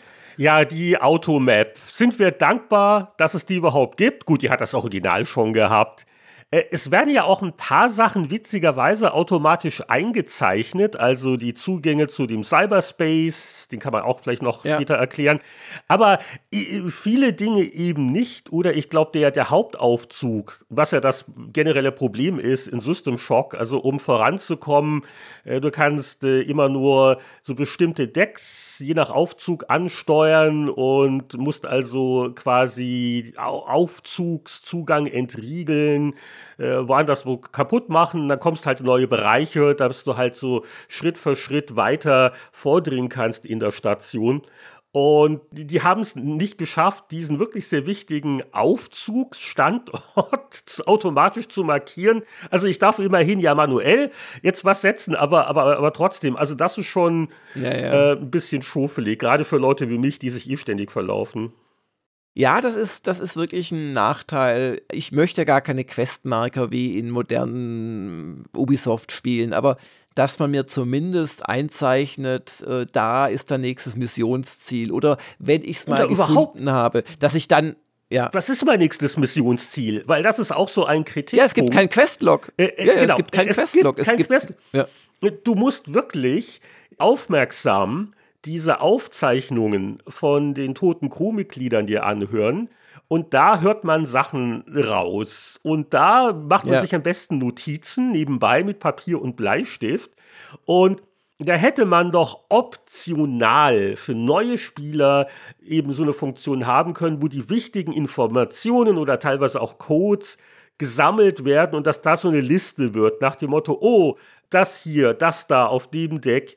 Und wenn man sich Sorgen macht, dass das nicht mehr authentisch genug ist, dann mach es halt abschaltbar. Wozu gibt es Optionsmenüs? Und das in so einer langen Entwicklungszeit, also äh, auf solche Sachen nicht gekommen sind, will ich nicht sagen. Es hat sicher mal jemand im Meeting mhm. das vorgeschlagen, aber äh, wie man sowas nicht umsetzen kann, das ist mir ein Rätsel. Ja, äh, ich denke, es war dann am Schluss auch oder in den letzten Jahren, weil es hat sich ja dann noch mehrfach verschoben und es selbst dieses Jahr soll es, glaube ich, im April oder März rauskommen, hat sich ja noch mal drei Monate verschoben. Ich glaube, die waren irgendwann einfach heilfroh, dass es überhaupt abgeschlossen bekommen und dann war da sicherlich auch die Angst, dass man gerade aus Sicht der Crowdfunder, die das Ganze ja im Wesentlichen äh, angeschoben haben, dass man es übertreibt mit den neuen Features und dass man quasi sich versündigt, dass man nicht mehr treu zur Vision des Original System Shock ist. Und wer weiß, Heinrich, vielleicht würde das Spiel mit den von uns gewünschten Komfort-Features auf einmal sehr leicht werden und zu schnell durchgespielt und die Stimmung oh. vermissen lassen. Ich denke trotzdem, ja, ja, ich denke trotzdem, also zumindest, dass ich selbst einen Marker irgendwo hinsetze und dass das Spiel mir mich dann dorthin lotst, statt dass ich ständig alle zehn Sekunden bei meinem Orientierungssinn die Map wieder aufrufe und neu gucke, wo ich gerade bin. Also das wäre doch möglich gewesen. Naja. Bei mir war es jedenfalls dann so, also nach dem Erstkontakt und dem leichten Entsetzen habe ich mal tief durchgeatmet, nochmal neu gestartet, habe mir vor allen Dingen den Schwierigkeitsgrad auf 1 runtergesetzt, äh, weil also, also es ist da schon schwer genug mit Navigieren und was muss ich eigentlich tun, da brauche ich nicht noch extra knackige Gegner.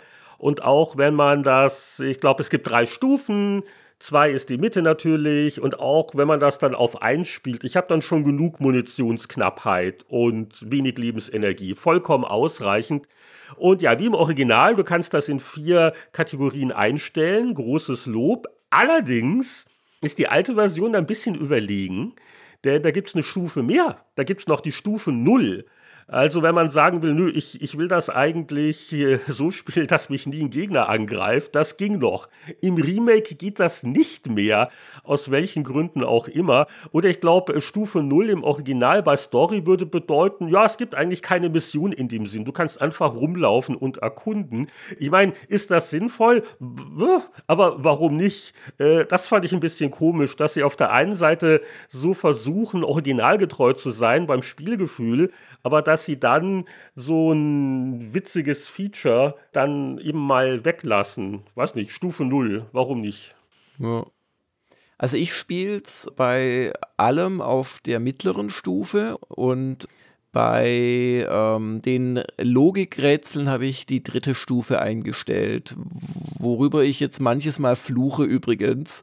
Denn ähm, die Mini-Rätsel, es gibt im Prinzip zwei, das sind Schalträtsel und es geht eigentlich immer darum, dass man so Kontakte herstellt und dadurch quasi ein Schloss löst oder einen Aufzug aktiviert oder einen Schalter freilegt.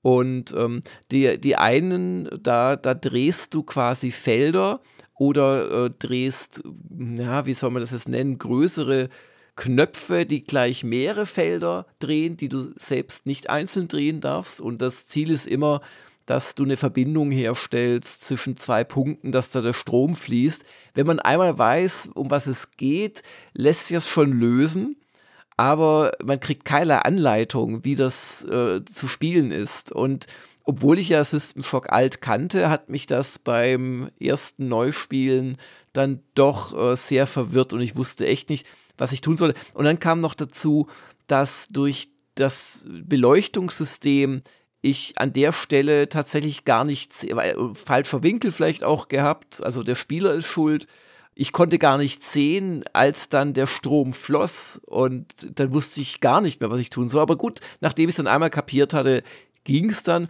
Und das andere ist auch nicht selbst erklären. Da geht es darum, mit so Steckverbindungen und auch wieder so Schalter drücken, dass du nicht zu viel und nicht zu wenig Energie in dieses System reinbekommst. Das wird ja ganz klein angedeutet, wo dein Level landen muss. Aber da das erste Mal drauf zu kommen, du meine Güte, hätte da nicht ein Log wenigstens, wenn sie schon in der Spielwelt bleiben wollen, ein Log liegen können. Ja, hallo, ich weiß, du hast immer noch Probleme nach sechs Monaten, wenn es mal eine Reparatur, weißt sowas. Kein Hinweis du musst da echt zehn Minuten rumspielen, bis du es dann durch Zufall löst und dann kannst du quasi daraus ableiten, was wollen die denn eigentlich von mir in diesen Logikrätseln. Und du bist jetzt verratzt, weil ich glaube, du kannst diese Schwierigkeitsgrade nicht mehr ändern. Das kann man nur zu Spielbeginn einmal wählen. Ja, ja, genau. Und dann, also auch das ist so, okay, warum? Aber mein großer Trost, weil, also äh, ich habe die Puzzles auf leichter als du.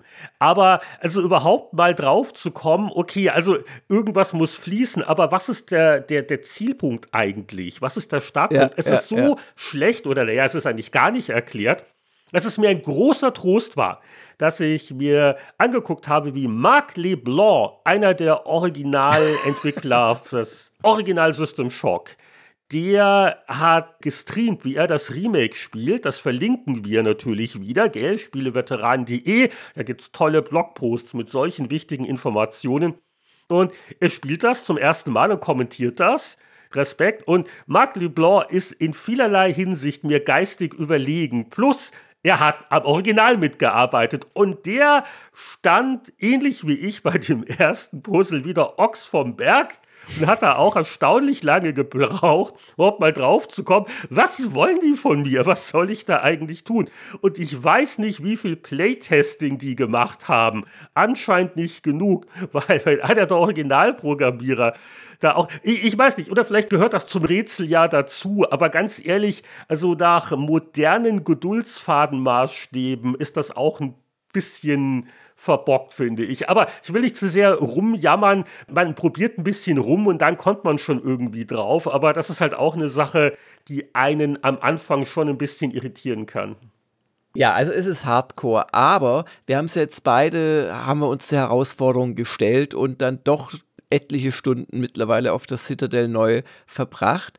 Ich finde, man gewöhnt sich dran und ich finde, das Spiel kann einen immer noch packen. Man ist da in dieser Welt unterwegs und man, man fürchtet sich, man hasst Shodan, man hat noch so in Erinnerung, ja, war da nicht diese Falle irgendwann, aber ich kann mich nicht mehr genau erinnern und dann steckst du auf einmal in der Falle drin, die du eigentlich antizipiert hast und, und bist wieder dabei, um dein Leben zu kämpfen. Also weil du wirst ja immer wieder Shodan, ich glaube, das ist kein Spoiler, wenn man das verrät, Shodan tut auch so, als wäre sie Besatzungsmitglieder, die noch am Leben sind. Sie lockt dich dann irgendwo hin und also ich finde, dass das Spiel zündet auch nach all den Jahren noch in dieser neuen äh, Remake-Fassung. Ja, das äh, muss ich auch zugeben. Also die Widrigkeiten sind jetzt lang genug erörtert worden.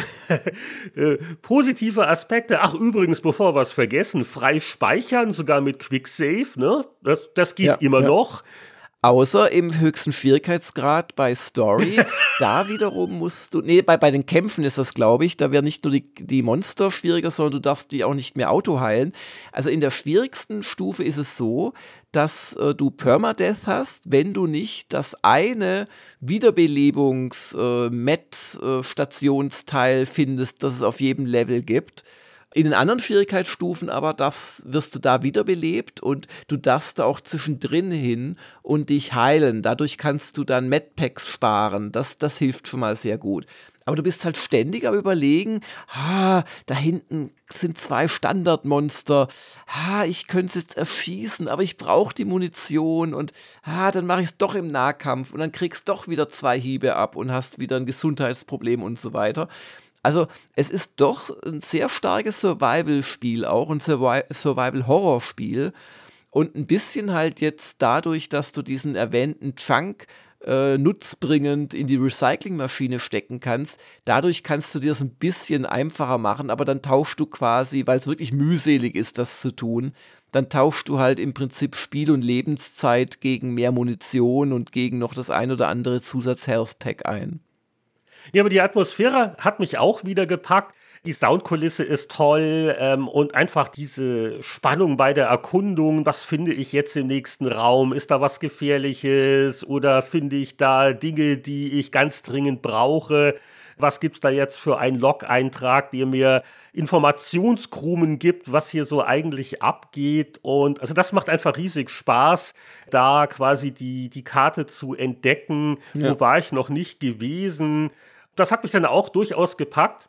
Und ich meine, nach wie vor genial und ist ja inzwischen oft kopiert worden, aber vor 30 Jahren war es halt völlig ungewöhnlich, dieses Setting, wo im Prinzip alle sind tot und ich höre nur noch so quasi äh, die Stimmen der Vergangenheit oder oh, dieser, dieser eine Zombie da, äh, wer war das mal gewesen? Also diese, diese ganze Stimmung ist äh, ziemlich fantastisch und und dieser Zweikampf gegen Shodan, du hast ja keine wirkliche Story. Ja, du weißt, Shodan äh, will quasi die Welt vernichten, weil die Menschen schwache Geschöpfe sind. Das kriegst du so nach und nach raus. Insects. Du hast halt nur noch diese fünf Stunden oder was der Countdown ist, bis Shodan eben einen Laser auf die Erde richtet und sie dadurch halt verwüsten möchte. Und das ist nicht der einzige Trick, den sich Shodan hat einfallen lassen. Aber dieser Zweikampf gegen diese Entität, die halt über die Kameras auch manifestiert und dir ihre Horden da entgegenschickt, das macht das wirklich zu was Besonderem. Also du hast nicht das Gefühl, du bist allein, du hast das Gefühl, da guckt dir ständig jemand über deine Schulter und will dich töten. Also das ist, das ist schon relativ einzigartig von der Atmosphäre her. Ja, und äh, die Sache mit dem Cyberspace, äh, so Grüße von Descent, das sind dann quasi so 3D-Flugballer-Einlagen, wo man ja. auch mal ab und zu mal so wie auf Schienen dann zum nächsten Abschnitt geschubst wird und. Wo man sich auch leicht verirrt, finde ich. Ich finde sie grafisch echt toll gemacht. Das ist ein ganz toller Stil, viel, viel besser als im Original. Aber sie nerven mich ein bisschen. Also ähm, ich bin froh, dass ich da nicht auf der höchsten Schwierigkeitsstufe spiele, weil da ist dann die Regel, dass wenn du im Cyberspace stirbst, auch äh, du in der echten Spielwelt quasi stirbst, außer wiederum du hast schon diese Wiederbelebungskonsole freigeschaltet. Also das muss nicht sein. Aber du kannst dadurch halt auch Sachen freischalten und vor allem auch optionale Sachen. Also ein Waffenarsenal mehr, wo du früher als sonst im Spiel eine gute Waffe findest, solche Geschichten. Und an ein paar Stellen musst du es, glaube ich, auch machen. Wobei, das ist noch ein Punkt. Also das Spiel hat schon auch für bestimmte Sachen parallele Lösungswege, die auch ein bisschen mit deiner Spielweise zusammenhängen. Durchballern, Sachen kaputt machen oder eben im Cyberspace dann die Tür öffnen oder halt die Codekarte dafür oder den Code dafür finden. Es ist nicht so äh, offensichtlich äh, wie vielleicht in ein paar anderen Spielen, aber es gibt schon auch die Möglichkeit, dass du auf deine Art zum Ziel kommst. Das finde ich auch noch erwähnenswert. Ach ja, und noch eine letzte persönliche Erfahrung. Ich habe ja erst versucht, das mit einem Gamepad zu spielen am PC, aber irgendwie habe ich mich da auch schwerer getan als nötig. Also, es ist ein Maus- und Tastaturspiel. Deswegen also mal, mal gucken, wie dann die Konsolenversionen wirklich werden. Und äh, oh, das letzte noch, was ich auch bei Marc LeBlanc im Stream gelernt habe, äh, der Running Gag mit dem, mit dem Code, ne? 451, viele mm, Looking Glass Spieler haben das und natürlich auch viele andere Studios haben das aufgegriffen. Das war dann in einem Büro von Looking Glass, und da war System Shock schon draußen, das haben sie wirklich dann auch als Türcode genommen in Nein. echt, was vielleicht ein leichtes Sicherheitsrisiko war, so was hätte Einbrechern das ein bisschen erleichtert. Und äh, ja, für solche Sachen sind diese Marc Leblanc-Streams eine ganz gute Quelle.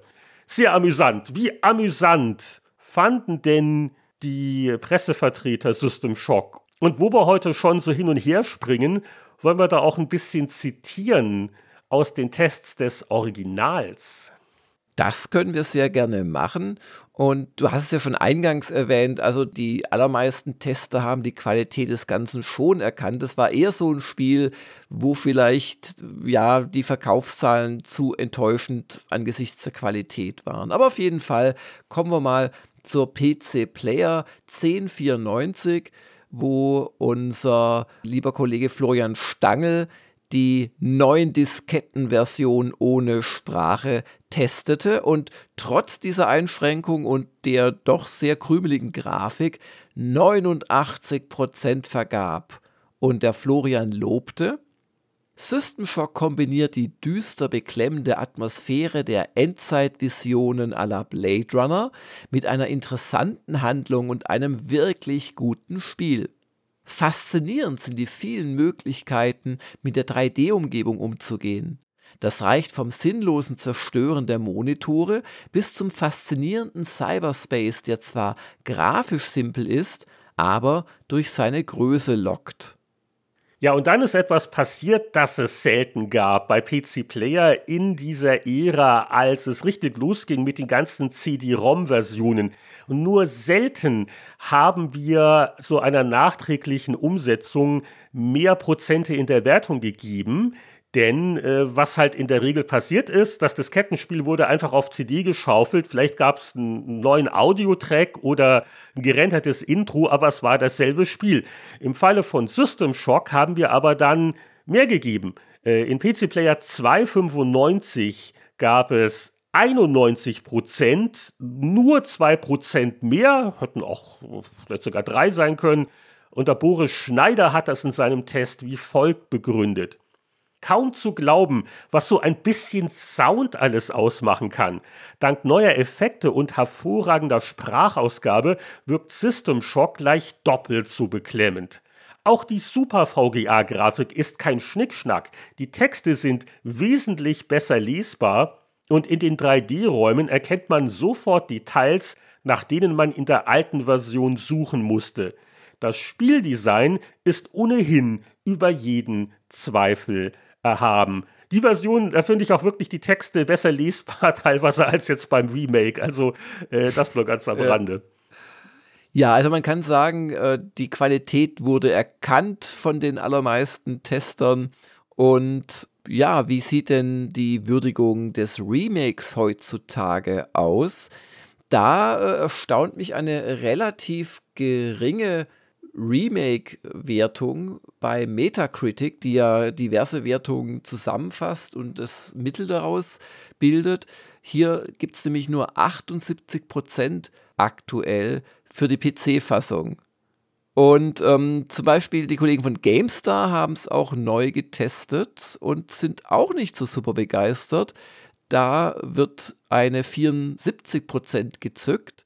Und Michael Sonntag schreibt, es ist schade, dass die Labyrinth-Spielwelt den einzelnen Rätseln und im Survival-Gameplay so viel Sendezeit stiehlt. Ich bin viel mehr mit Umherirren als mit Überleben beschäftigt. Nicht alle Bereiche in System Shock haben einen Sprung nach vorn gemacht. Ich persönlich bin um eine wertvolle Gaming-Erfahrung reicher und verstehe zum Teil auch, was die Veteranen damit gemeint haben, wenn sie von der Gaming-Offenbarung gesprochen haben. Andererseits kann System Shock mit aktuellen Genrevertretern nicht mithalten. Vielleicht war das auch nie beabsichtigt, aber so trifft der Satz, den Jungspunden mal zeigen, wo es lang geht, nicht zu. Denn sie wissen es ja, weil sie auf System Shock aufbauen und die Formel vorangetrieben haben. Und auf pcgames.de, da hat der Christian Zamora den Test geschrieben. Das ist doch unser Zam von Buff damals. Ich wusste gar nicht, dass er jetzt auch Spieletest schreibt. Hallo Zam. Der gab 8 von 10 Punkten und meinte, die Umgebungen, Charaktere und Spezialeffekte wurden mit viel Liebe zum Detail gestaltet und sorgen für ein immersives Spielerlebnis. Vergleicht einfach mal das Original mit dem Remaster und ihr werdet schnell merken, wie viel Arbeit in die visuelle Aufwertung gesteckt wurde. Dabei haben Night Dive trotzdem eine Art Pixelstil in die Texturen eingearbeitet, wodurch Retro-Charme entsteht, ohne dass das Spiel dadurch ungewollt altbacken wirkt. Es behält dabei zudem stets die beklemmende und bedrohliche Atmosphäre des Klassikers bei für den relativ schmalen Preis von gerade einmal 40 Euro und somit relativ deutlich unter dem, was heutzutage als Vollpreis verlangt wird, bekommt ihr ein großartiges Remake eines zumindest technisch nicht mehr ganz so zeitlosen Klassikers das Veteranen und Neueinsteiger gleichermaßen gut unterhalten wird. Bei Zam liest man durch, also er ist auch ein alter System Shock-Fan. Und ja, äh, 8 von 10. Es ist schwierig. Wie bewertet man sowas? Und die Frage stellen wir uns jetzt auch beim Veteranenfazit. Jörg, wie schaut's aus? Also, wie bewertet man sowas? Letzten Endes geht es doch darum, will ich es freiwillig spielen oder nicht. Man kennt das doch bei, bei vielen Oldies. Man, man hat die Nostalgiebrille auf. Ach, war das schön damals. Aber nach einer Viertelstunde schmeißt man es dann doch wieder vom Bildschirm, weil man will es nicht ernsthaft neu nochmal durchspielen oder irgendwas. System Shock ist anders. Ich kann mir bei System Shock wirklich, und ich habe es jetzt schon, also echt zig Stunden gespielt schon, ich kann mir da wirklich vorstellen, das bis zum Ende zu spielen. Ich habe da auch einen gewissen Ehrgeiz, weil es durchaus äh, haarig wird auch. Und ähm, wenn ich das zugrunde lege, dann ist das natürlich ein Spiel, das mit aktuellen Genrevertretern mithalten kann, denn ich schenke ihm meine Zeit. Gleichwohl, wir haben jetzt doch einige Nicklichkeiten erwähnt, ärgere ich mich immer noch über bestimmte Sachen, also Orientierung und und summa summarum, ich finde es gut. Äh, in einem Fünf-Sterne-System würde ich ehrliche vier Sterne geben. Also ein gutes Spiel, das mit, also für mich mit aktuellen Spielen mithalten kann, das aber ein bisschen hinter der Zeit geblieben ist. Man kann sich daran gewöhnen, aber man freut sich trotzdem nicht drüber, über bestimmte äh, Nichtverbesserungen. Und darum gebe ich ehrliche vier von fünf Sternen. Also bei mir sind es nur drei Sterne. Wenn ich da jetzt mit heutigen Maßstäben rangehe, keine Nostalgiebrille aufsetze, ähm, es sind einfach zu viele Sachen, die mir ein bisschen zu mühsam sind, auch wenn ich zugeben muss, ja, ja, man kann sich schon drin verlieren, es kann einpacken, es hat diese Herausforderung, die Stimmung ist immer noch toll, es ist grafisch eigentlich auch recht elegant gelöst worden, auch wenn vielleicht ein paar äh, Gedärme-Einzelteile weniger bei der Darstellung von den Leichen nicht geschadet hätten. Ähm, die Neugier, die Faszination, die spüre ich immer noch so. Aber in meinem Alter die größte Sünde, die Spiele machen können, ist dieses mir die Zeit zu stehlen. Und ich, ich bin immer noch okay mit dem verwinkelten Layout. Das hat ja seinen Charme. Äh, das gehört zu System Shock, das verstehe ich. Aber was wir schon besprochen haben, äh, hier ein Questlog, hier, ich habe immer ständig Angst, dass ich was Wichtiges übersehen habe oder ein bisschen mehr mich noch an der Hand nehmen. Manche rümpfen da die Nase. Ich sage immer, wer an der Hand genommen werden will, dem soll man das Händchen entgegenstrecken. Das ist nicht der Fall. Deswegen bin ich so ein bisschen gedämpft. Äh, der positive Aspekt ist, so einige der Kritikpunkte könnte man mit einem Patch noch beheben. Ne? User Interface, was nicht alles. Also ich hoffe, das wird ein bisschen gepflegt weil das Spiel an sich verdient es schon, äh, in einem modernen Gewand auf heutiger Hardware möglichst zugänglich gemacht zu werden. Ja, das ist unsere Meinung. Vielleicht gar kein so schlechtes Ergebnis für Night Dive bei einem Projekt, das so viele Jahre äh, ja, rumgedümpelt hat und wo ganz ehrlich auch die Gefahr immer da war, dass es einfach gar nichts mehr werden würde. Also insoweit ist doch das insgesamt eine positive Geschichte. Ich spiel's, glaube ich, lieber als du, das ist okay. Und was mir keiner nehmen kann, das ist die unglaubliche Faszination, die damals 1994, 1995 das Original bei mir entfaltet hat. Diese Erinnerung kann mir keiner nehmen und das wäre damals natürlich eine 10 von 5 gewesen. Und damit endet dieses Audiolog, das ihr an Bord einer Raumstation vielleicht gefunden habt. Naja, wahrscheinlich nicht. Auf jeden Fall bedanken wir uns für eure Aufmerksamkeit, freuen uns auf die nächste Folge. Ja, die Spieleveteranen sagen Tschüss.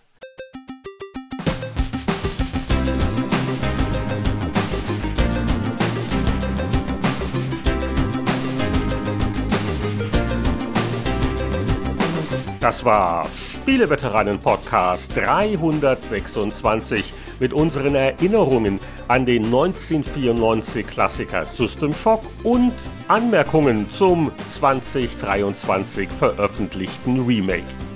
An Bord der Citadel braucht man eine ganze Sammlung an Magnetkarten, um in alle Bereiche und Sektoren vordringen zu können.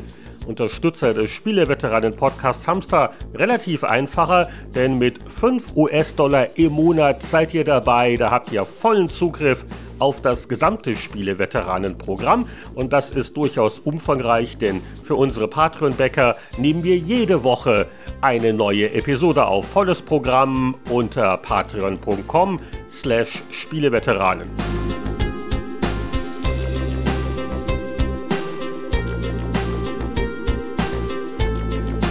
Dass dieser Podcast werbefrei und äußerst unabhängig produziert werden kann, ist unseren Hörern zu verdanken. Und da grüßen wir gerne traditionell am Ende der Episode namentlich und stellvertretend für alle Bäcker die Unterstützer der Mäzen-Klasse. Das sind Christian Kohlheim, Markus Werner, Champa, Marc-Alexander Grundke, Lüder Görtmüller, Gronk, Mario Stritzelberger, Alexander Schulz, Tobias Navarra, Christian Timmer, Andreas Wander, Peter Verdi, Heinrich von Weinau, Oliver Reynolds, Hans-Peter Krüger, Thomas Jeissing, Sasswalker, Patrick Grosse, Matthias Faut, Julian, Frank Ridders, Daniel Frödert, Florian Zimmermann, Thomas Cheggy Scheffler, Freak N, Robby und Mark. Bis zum nächsten Mal alles Gute. Wir hören uns wieder beim Spieleveteranen-Podcast.